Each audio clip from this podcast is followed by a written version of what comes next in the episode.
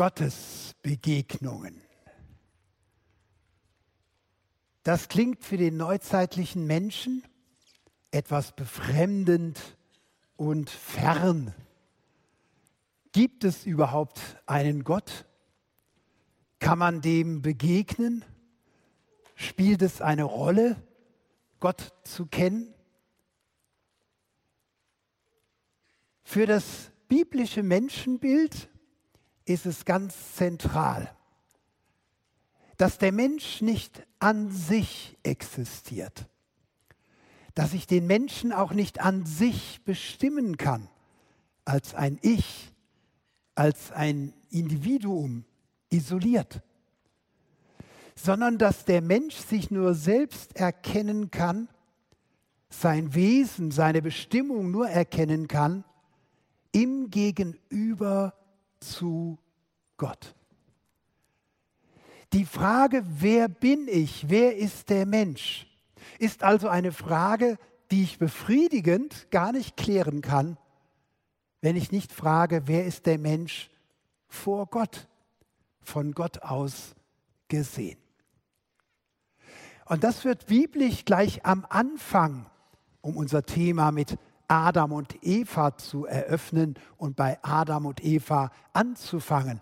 Es wird darin zum Ausdruck gebracht, dass gesagt wird, zunächst war Gott. Und Gott als der Schöpfer nahm sich vor, ein Gegenüber, ein Ebenbild zu schaffen. Und so schuf er den Menschen als Ebenbild, als sein Gegenüber.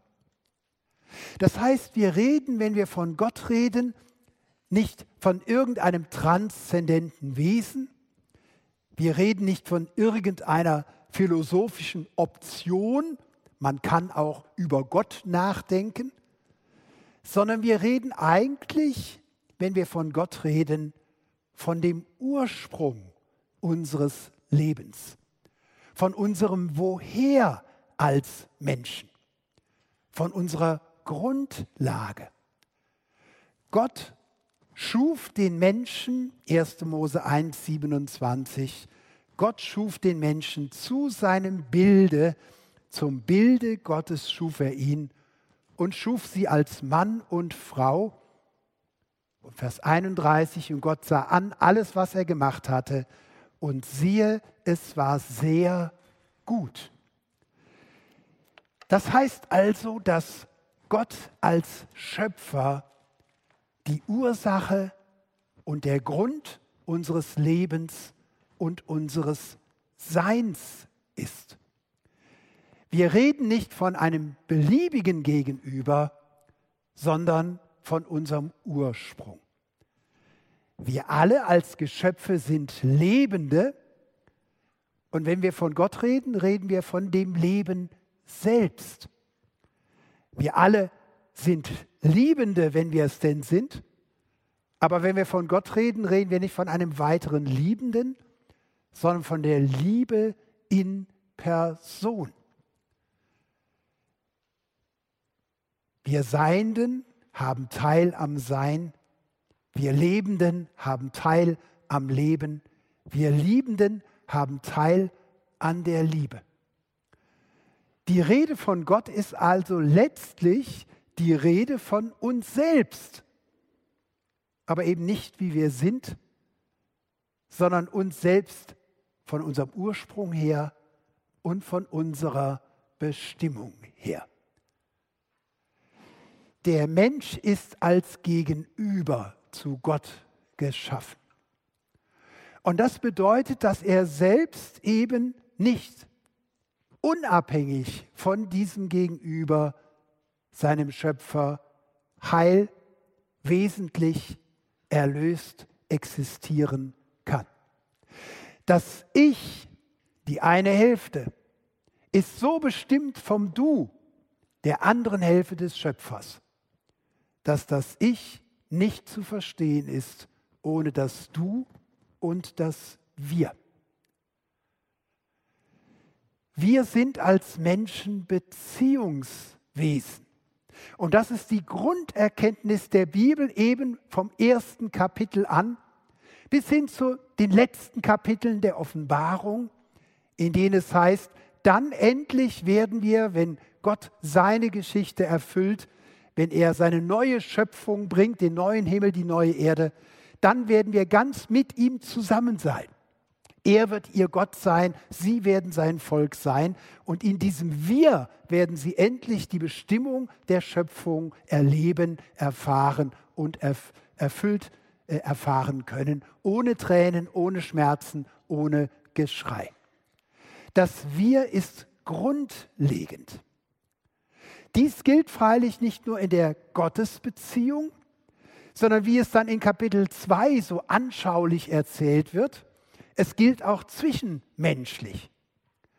Es wird nämlich dann ab Kapitel 2, Vers 4 folgende erzählt, dass Adam zunächst, der Mensch, Adam, der Mann, der Mensch, ist ein Wort im Hebräischen, dass er schon eine Aufgabe von Gott bekam.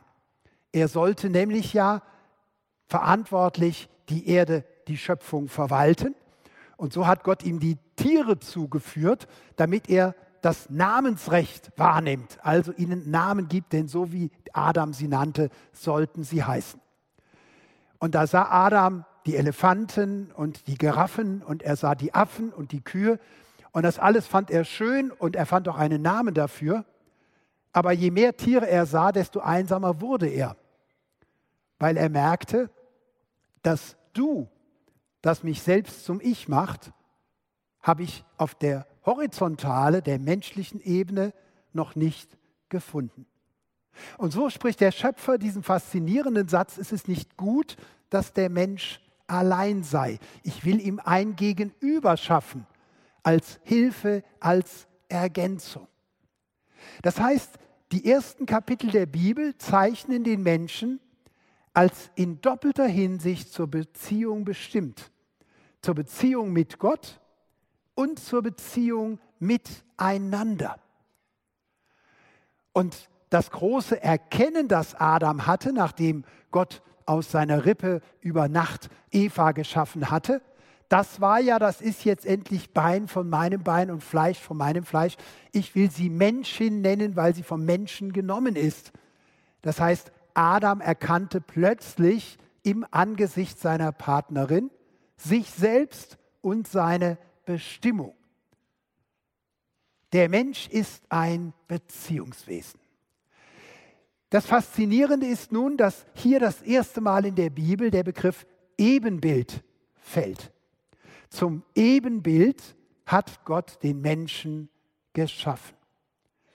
Und die Frage, an der alles hängt, ist, was bedeutet dieser Begriff Ebenbildlichkeit? Nun, viele sagen, weil der Mensch ja anschließend die Aufgabe bekommt, im Namen Gottes, für Gott, die Schöpfung zu verwalten, verantwortlich über sie zu herrschen. Bedeutet Ebenbildlichkeit eben das Herrschen anstelle Gottes, das Stellvertretersein für Gott. Gott übergibt die Aufgabe an Adam und er soll es jetzt in Abwesenheit Gottes auf dieser Welt richten. Ist der Mensch also der Stellvertreter Gottes? Wenn wir in die Welt schauen, in die Geschichte schauen, wenn wir den Zustand der Schöpfung anschauen, dann müssen wir sagen, dieser Bestimmung, über die Welt verantwortlich zu herrschen, dieser Bestimmung sind wir gewiss nicht gerecht geworden, denn so wie die Schöpfung gerade aufgestellt ist, ist so viel im Argen, dass wir dieser Aufgabe nicht genügt haben. Ein anderes Verständnis von Ebenbildlichkeit statt Herrscher sein, Stellvertreter sein, ist die Vorstellung, die wir im Deutschen mehr mit Abbild deuten würden. Das Abbild ist die Kopie. Dann würde sich Adam Gott zum Vorbild nehmen und er würde versuchen zu sein wie Gott. Nun dämmert den Bibelkundlichen unter uns schon, dass diese Variante wohl am Schluss in Kapitel 3 rauskommt, aber das ja wohl nicht die Absicht Gottes war, weil der Sündenfall ja genau das Chaos brachte und nicht die Lösung. Freilich ist dieses Verständnis von Ebenbild als Abbild Der Mensch will sein wie Gott. Der Mensch kopiert Gott. In uns tief verwurzelt. Und das Rivalisieren mit dem Schöpfer, das den Schöpfer erübrigen, weil wir an seine Stelle treten, das ist ja geschichtsprägend geworden. Der neuzeitliche Mensch ist stolz darauf, Gott nicht mehr zu brauchen, um die Natur, die Schöpfung zu erklären. Er meint, dass er mit seiner Vernunft auch ohne einen persönlichen Gott sehr gut zurechtkommt, als vernünftiges Ich, als vernünftiges Subjekt. Aber was ist mit Ebenbild dann gemeint, wenn dieser Hochmut des Imitierens Gottes nicht im Blick ist, wie es der Sündenfall dann gleich erweisen wird? Nun, manchmal sind die Fragen am klarsten zu stellen, wenn man die Antwort erfährt. So ist es auch in der Bibel.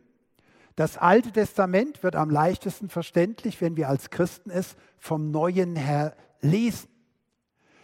Im Neuen Testament wird der Begriff der Ebenbildlichkeit ja verschiedentlich gebraucht.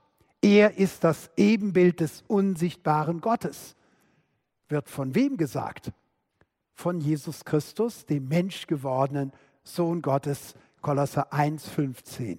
Er ist das Ebenbild des unsichtbaren Gottes, der Erstgeborene vor aller Kreatur. Oder 2. Korinther 4, Vers 4 das helle Licht des Evangeliums von der Herrlichkeit Christi, welcher ist das Ebenbild Gottes. Das war Kolosser 1,15, 2. Korinther 4, Vers 4. Und schließlich Hebräer 1, Vers 3. Er, der Sohn Gottes, Christus, er ist der Abglanz seiner Herrlichkeit und das Ebenbild seines Wesens und trägt alle Dinge mit seinem kräftigen Wort und hat vollbracht die Reinigung von den Sünden und hat sich gesetzt zur Rechten der Majestät in der Höhe. Hier wird also Jesus Christus, der menschgewordene Sohn Gottes, als das Ebenbild Gottes beschrieben. Das heißt, in Jesus Christus, in seiner Menschwerdung, können wir endlich erkennen, was sich Gott bei der Schöpfung gedacht hat wie er den Menschen eigentlich sich vorgestellt hat, wozu er ihn schuf. Jesus Christus war nicht Ebenbild, indem er den Vater erübrigte, sondern indem er immer im Wir mit dem Vater lebte.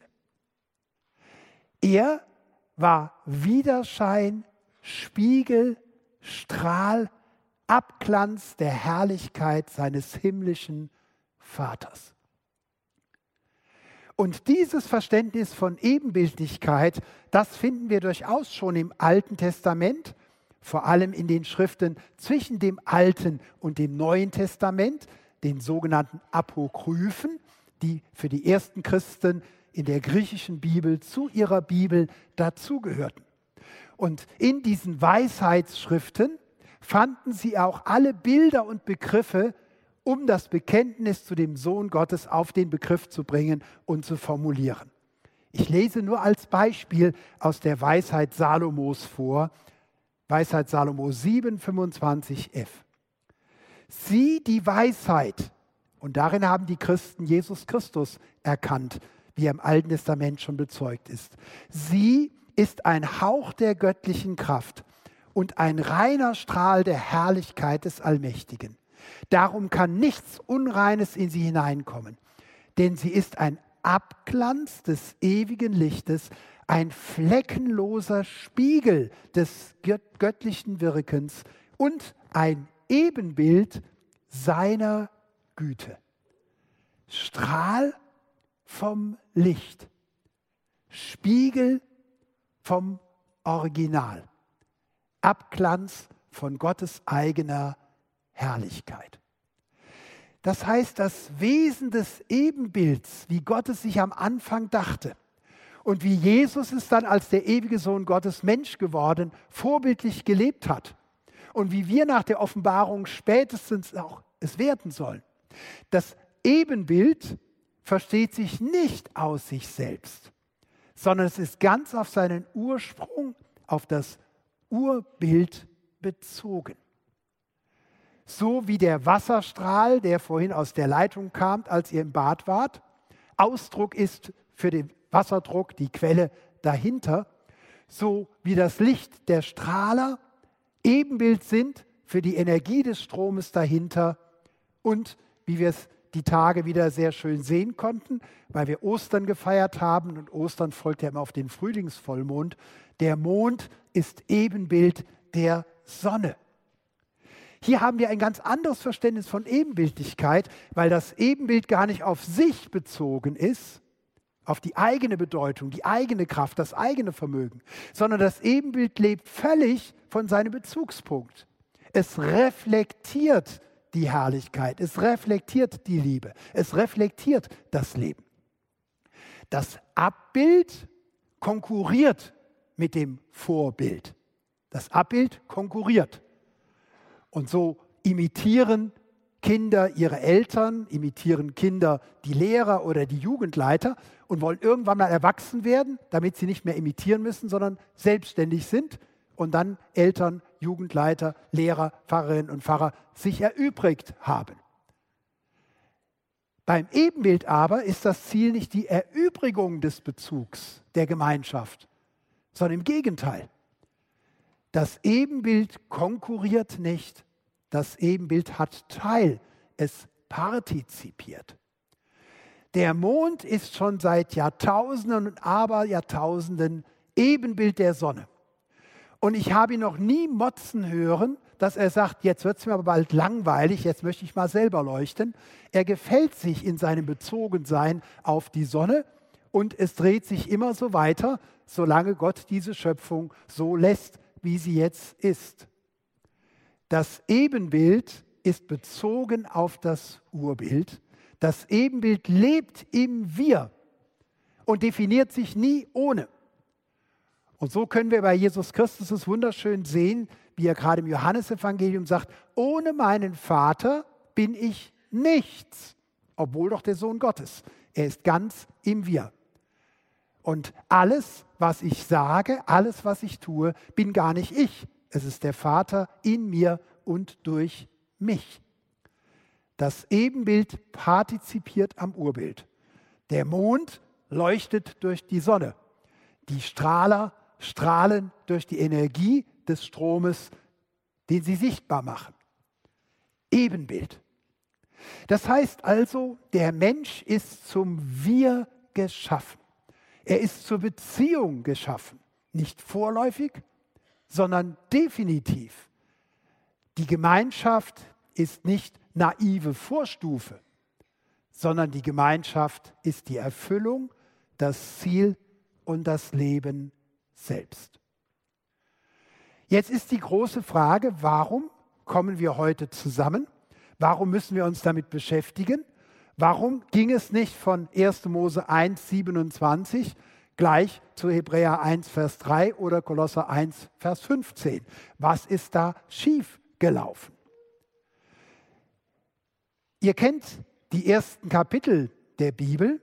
Im ersten Kapitel bis 2,4 wird die Schöpfung grundsätzlich beschrieben und mit diesem Begriff der Ebenbildlichkeit der Mensch vor Augen geführt. Und wir haben gesehen, mit dem Begriff der Ebenbildlichkeit ist schon alles angelegt. Dann aber in 2,4b folgende wird es noch einmal erzählt und in einer ganz gewinnenden, faszinierenden und schockierenden Anschaulichkeit. Das Faszinierende ist selbstverständlich, wie die beiden zusammenkamen, Adam und Eva. Und es dann interessant heißt, dass ein Mann seinen Vater und seine Mutter verlassen wird und seiner Frau anhangen und sie werden ein Fleisch sein, eine Einheit sein. Nach meiner Begrifflichkeit, sie werden ein Wir sein. Und diese Bestimmung zur Beziehung mit Gott und die Bestimmung zur Beziehung miteinander kommt dann in einem seltsamen Satz zum Ausdruck, mit dem wir vielleicht bisher noch gar nicht so viel anfangen konnten. Es wird nämlich in 2,25 1. Mose 2 gesagt, und sie, Adam und Eva, als wir, als Paar, Sie waren beide nackt, der Mensch und seine Frau, und sie schämten sich nicht. Hier ist Ebenbildlichkeit ganz anschaulich vorgeführt. Was bedeutet es, paradiesisch Ebenbild zu sein? Sie konnten nackt sein und haben sich nicht geschämt. Wenn wir nackt sind, sind wir schutzlos. Wenn wir nackt sind, können wir nichts verbergen. Wenn wir nackt sind, stehen wir so da, wie wir sind. Anzüge, Kleider können ja so schön kaschieren. Wenn man sich verbirgt und dann auch noch eine Maske hat oder sich die Hand vors Gesicht hält, kann man seine wahren Gefühle verbergen. Bin ich nackt, dann bin ich bloß und offenbar.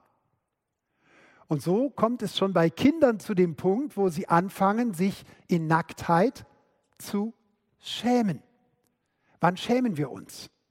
Nun, wir schämen uns, wenn wir bei etwas beobachtet werden, was nicht unserem Idealbild, unserer Vorstellung von uns selbst entspricht. Wenn uns jemand bei etwas ertappt, wobei wir nicht ertappt werden wollten. Ich muss spontan an einen Fachkollegen denken, den wir an einem Eisstand gesehen haben. Äh, er war nicht völlig untergewichtig, er litt nicht unter Magersucht, sodass das schon eine Therapieform wäre. Und wir standen von hinten, bevor wir ihn ansprachen, hat er sich mit glänzenden Kinderaugen fünf Riesenkugeln und Sahne bestellt und dann grüßten wir ihn und dann zuckte er kurz zusammen wie Adam, aber wir haben ihm sein dickes Eis sehr gegönnt und haben ihn herzlich gegrüßt. Aber es war so goldig, dieses Ertapptwerden bei etwas ganz harmlosen, aber trotzdem dieser Reflex war so sympathisch nett, dieses leicht verlegen reagieren, leicht erröten bei etwas ertappt zu werden. Freilich haben wir in unserem Herzen vielleicht ganz andere Dinge als nur eine Kugel Eis zu viel oder etwas zu viel Sahne auf der Torte, um uns zu genieren, wenn wir ertappt werden. Adam und Eva waren nackt und schämten sich nicht. Das heißt, sie hatten Grenzen und sie schämten sich ihrer Grenzen nicht.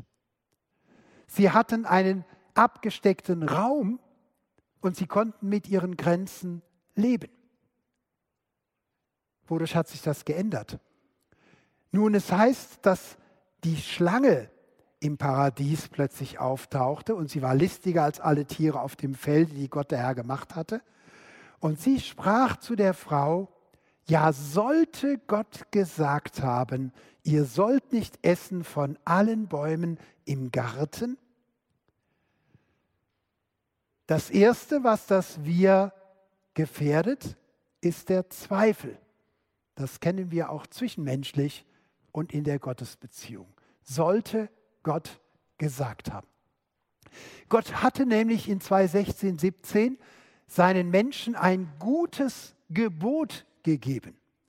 Er hat ihnen, jüdisch gesprochen, eine Torah gegeben. Torah kann man eigentlich nicht mit Gesetz übersetzen. Das klingt zu formal, zu negativ. Torah ist eine Lebensweisung. Denn Gott hat ihnen gesagt, von all diesen Bäumen dürft ihr essen. Und darunter war auch der Baum des Lebens. Es gibt nur eins, was ihr nicht tun dürft, euch von mir trennen und die Grenze, die ich setze, überschreite. Denn wenn Gott das Leben ist, dann dürfen wir uns nicht vom Leben trennen. Wenn er die Liebe ist, dann dürfen wir uns nicht von der Liebe trennen. Wenn er das Sein ist, dürfen wir uns nicht vom Sein trennen. Er hat die Grenze benannt damit wir am Leben bleiben, wie es Paulus in Römer 7 so schön sagt. Das Gebot wurde gegeben zum Leben, zum Erhalt des Lebens.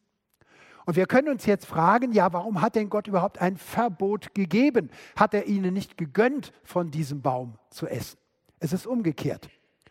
Es ist nicht so, dass Gott straft für den Ungehorsam, für Gebote, die er willkürlich gegeben hat sondern Gott als Schöpfer weiß, was für seine Geschöpfe gut ist und was schädlich ist. Und entsprechend sagt er ihnen, tut dieses, denn das erhält euer Leben und fördert es, und lasst das andere, denn wenn ihr das tut, dann werdet ihr euch schaden. Das ist beziehungsschädigend, das ist lebensabträglich. Deshalb tut es nicht. Gottes Gebote sind Weisungen zum Leben. Und nun kam die erste Brechung in die Selbstwahrnehmung und in die Gotteswahrnehmung von Adam und Eva durch den Zweifel. Sollte Gott gesagt haben. Und zunächst antwortet Eva noch ganz korrekt, indem sie Gott zitiert und sein gutes Gebot. Und esset nicht von diesem Baum, rührt auch die Frucht nicht an, dass ihr nicht sterbt. Da sprach die Schlange zur Frau, ihr werdet keineswegs des Todes sterben, sondern Gott weiß, an dem Tag, da ihr davon esset, werden eure Augen aufgetan und ihr werdet sein wie Gott und wissen, was gut und böse ist. Hier kam die Lüge und der Betrug und die Verführung. Ihr werdet keineswegs des Todes sterben, wenn ihr euch von eurem Leben trennt. Ihr werdet keineswegs Schaden haben, wenn ihr gegen Gottes gutes Gebot handelt. Im Gegenteil, Gott gönnt es euch nur nicht, die Autonomie, die Selbstständigkeit, denn er weiß ganz genau, wenn ihr das tut, ihm nicht gehorcht, dann seid ihr selbstständig, dann habt ihr ihn in eurem Leben erübrigt. Anschließend wird Eva diese Aussage als Betrug darstellen.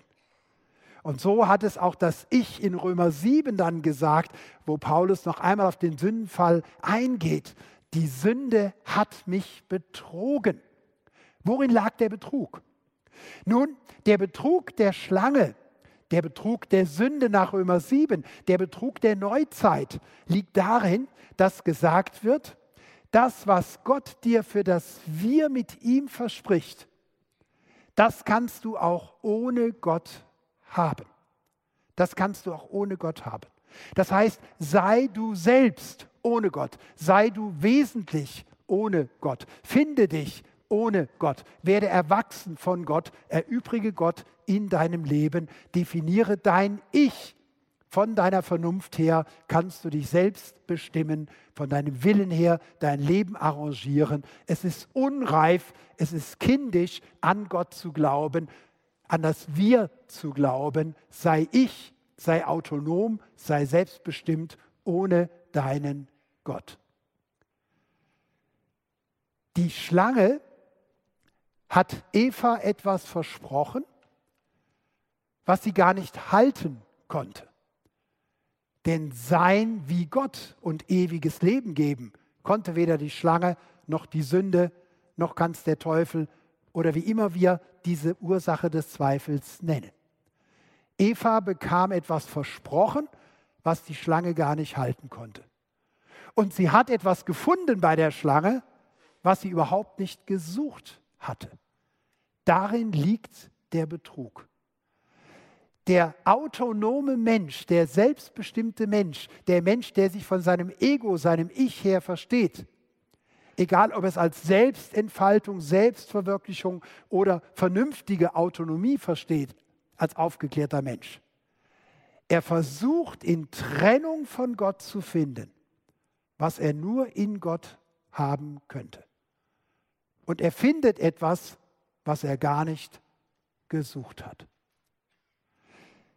Das Faszinierende ist die Darstellung. Ja, es stimmt. Die beiden hatten, als sie ungehorsam waren, sich vom Wir getrennt haben, von ihrem göttlichen Du, sie hatten einen Erkenntnisgewinn. Sie hatten plötzlich eine scharfe Unterscheidung von Gut und Böse. Insofern könnte man sagen, die Schlange hat ja recht gehabt, sie können Gut und Böse unterscheiden. Aber auf makabre Weise via Negation ist, nur vom Negativen her. Denn was war die erste Erkenntnis, die sie hatten? Nicht, wir sind groß, wir sind selbstständig, sondern die erste Erkenntnis war, sie guckten und an sich runter und erschraken, weil sie nackt waren. Der Mensch ohne Gott versucht Gott zu erübrigen und er entlarvt sich selbst bis zur Nacktheit. bis zur Erbärmlichkeit, bis zu einem bedauernswerten Zustand. Sie schämten sich, ihre Augen wurden aufgetan und sie wurden gewahr, dass sie nackt waren. Und was machten sie jetzt? Das, was wir seit Adam und Eva machen. Sie flochten sich Feigenblätter zusammen und machten sich Schurze, um ihre Nacktheit zu kaschieren, um über ihre Nacktheit hinwegzutäuschen. Sie kompensierten ihre Nacktheit.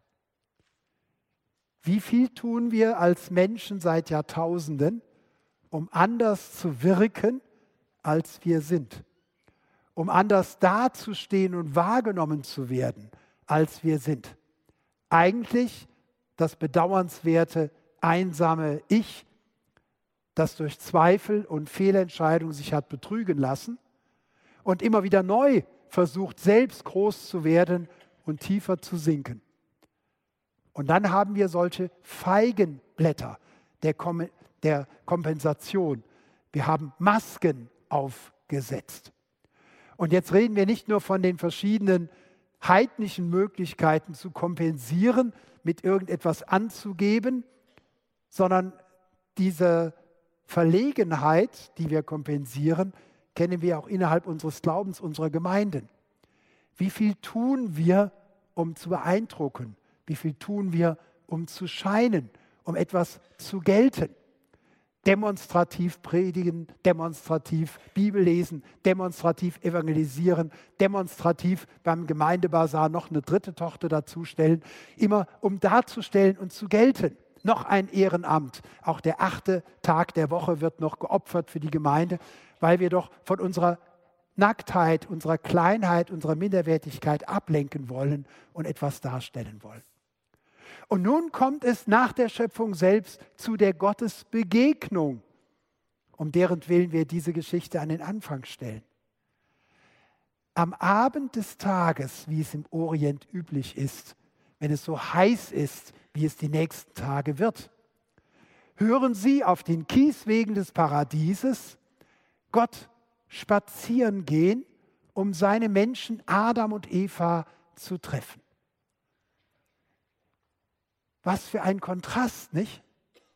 Eben ist die Welt zerbrochen, die Unschuld ging verloren, das Erschrecken über sich selbst des von Gott abgefallenen Menschen. Und noch einmal wie eine Rückblende in das doch gerade verlorene Paradies. Sie hören am Abend Gott in den Garten gehen, um seine Menschen zu treffen, um mit ihnen das Wir, die Beziehung zu feiern. Gott sehnt sich nach seinem Ebenbild. Ist das nicht wunderschön, wenn wir spazieren gehen, um andere zu treffen? So Gott will seine Menschen treffen. Und wie ist die Reaktion von Adam und Eva? Ach, jetzt merken wir erst, das war ein schlimmer Fehler. Nichts wie zu unserem himmlischen Vater, nichts wie zu unserem Schöpfer. Und Feigenblätter weg und sagen, Herr, es tut uns furchtbar leid, wir haben einen Riesenfehler gemacht, kannst du das noch heilen? Wir können es nicht mehr heilen.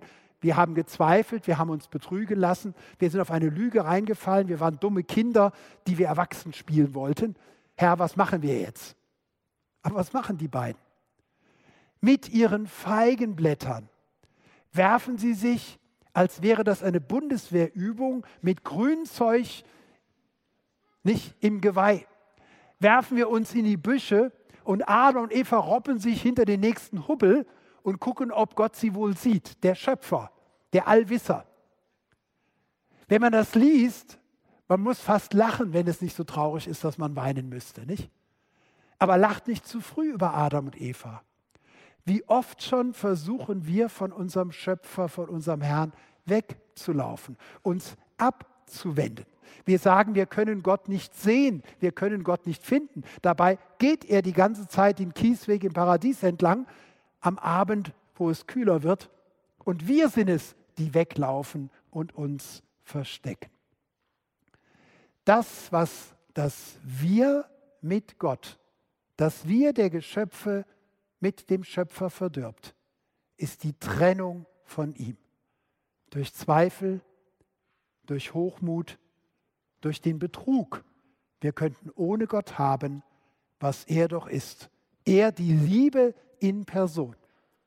Es ist der Zweifel, dass seine Gebote uns kein Leben gönnen, wo sie uns doch das Leben erst ermöglichen. Und wir verstecken uns vor Gott. Und Gott ruft, so heißt es, nach Adam und sagt, wo bist du? Adam, wo bist du? Diese Frage tönt seit Jahrtausenden, seit Milliarden von Menschen durch diese Welt. Denn der Schöpfer will seine Schöpfung nicht aufgeben. Der den Menschen geschaffen hat, lässt seine Schöpfung nicht los. Und es ist hier eine Begegnung mit Gott, die Scham und Furcht auslöst. Aber es ist immerhin eine Begegnung, der Ruf Gottes. Und selbst wenn er in mir zunächst Schuldgefühle weckt und es mir so erscheinen will, als würde Gott mir als Richter begegnen, weil er mit seiner Wahrheit und Klarheit und Herrlichkeit all meine Verlogenheit und meine Dunkelheit offenbart, ist es schon mein Schöpfer und ist es schon der Vater Jesu Christi, der nach mir ruft. Adam, wo bist du? Und Adam muss bekennen, dass er sich geschämt hat, weil er nackt ist. Und Gott weiß, was passiert ist. Woher wisst ihr, dass ihr nackt seid? Warum leidet ihr an der Begrenzung eures Ichs? Seid ihr nicht aus dem Wir herausgefallen? Habt ihr mein Gebot nicht übertreten? Mir zu glauben, dass ich es gut mit euch meine und dass alles, was ich euch sage, zu eurem Vorteil ist. Habt ihr nicht durch Zweifel, Ungehorsam und Betrug das Wir mit mir verlassen? Wolltet ihr nicht Abbild werden und mit mir konkurrieren, anstatt Ebenbild zu sein und an mir zu partizipieren? Adam und Eva hätten sogar vom Baum des Lebens essen können und hätten ewig gelebt. Das war das, was Gott mit ihnen eigentlich vorhatte und was nach einem langen Umweg der Menschheit er durch Jesus Christus uns ermöglicht hat, ewiges Leben zu haben. Aber wer sich von Gott als dem Leben abwendet, der findet nicht ewiges Leben, der findet seinen eigenen Tod. In dem Sinne, dass wir seitdem sterblich sind und nicht gleich ewig leben können. Einen vergänglichen Leib haben seit Anfang, seit Adam und Eva und nicht schon gleich den himmlischen Leib. Die Schöpfung wurde durch Adam und Eva unterbrochen. Zum ewigen Leben ist es damals nicht gekommen durch die Schuld des Menschen. Faszinierend ist nun, dass wohl Adam und Eva aus dem Paradies vertrieben wurden. Denn die Vorstellung, dass dieser Zustand der Isolation, des Ich, des Sünderseins, dass das verewigt wird, das wäre ja keine Erlösung. Dann wäre die Sünde ewig geworden, wenn sie ewig lebte. Aber obwohl wir seit Adam und Eva aus dem Paradies vertrieben sind, sterblich seitdem, bleibt immer noch unsere Bestimmung zur Ebenbildlichkeit. Der Mensch hat die Bestimmung zur Ebenbildlichkeit zum Wir mit Gott nie verloren. Denn Ebenbildlichkeit ist keine Substanz, die ich habe, ist keine Qualität, ist kein Gutschein, ist nichts, was ich habe, kein Habitus. Ebenbildlichkeit ist die Bestimmung. Wie wir es eben gesungen haben, du bist ein Wunsch, den Gott sich selbst erfüllt hat. Du bist ein Geschenk, das Gott sich selbst gemacht hat. Da, wo du herkommst, bist du gewollt. Und da, wo du hingehst, wirst du erwartet. Und diese Bestimmung zur erlösenden, endgültigen Begegnung hat der Mensch nie verloren. Er hat sie von sich aus verwirkt, aber Gott hat sein Schöpfersein nie beendet. Adam, wo bist du? Eva, wo bist du?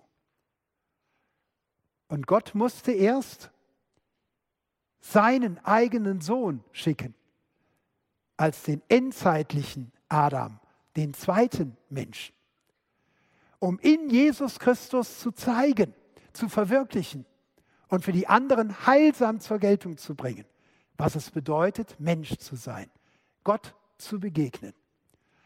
Einer, der nicht zweifelte, einer, der nicht aufbegehrte, einer, der seinem Vater vertraute, einer, der nicht sein wollte ohne seinen Vater und mit ihm alles war. In Römer 3, 23 sagt Paulus, wir alle, Juden wie Heiden, wir alle haben gesündigt und wörtlich übersetzt, wir entbehren. Uns fehlt die Herrlichkeit Gottes. Wir spiegeln Gottes Herrlichkeit nicht wieder als gefallene Schöpfung. Uns fehlt dieser Glanz. Wir haben nicht Teil an seiner Herrlichkeit. In Jesus Christus aber kam das Ebenbild Gottes und ich konnte Jesus anschauen und habe den Vater gesehen. Ich konnte auf Jesus hören und hörte den Vater sprechen.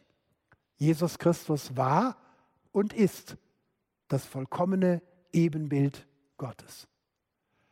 Wenn wir als Adam und Eva in der Begegnung mit diesem zweiten Menschen, mit Christus, uns zu Ebenbildern machen lassen nach unserer Bestimmung, dann können auch wir Gottes Herrlichkeit sehen und für andere Gottes Herrlichkeit widerspiegeln.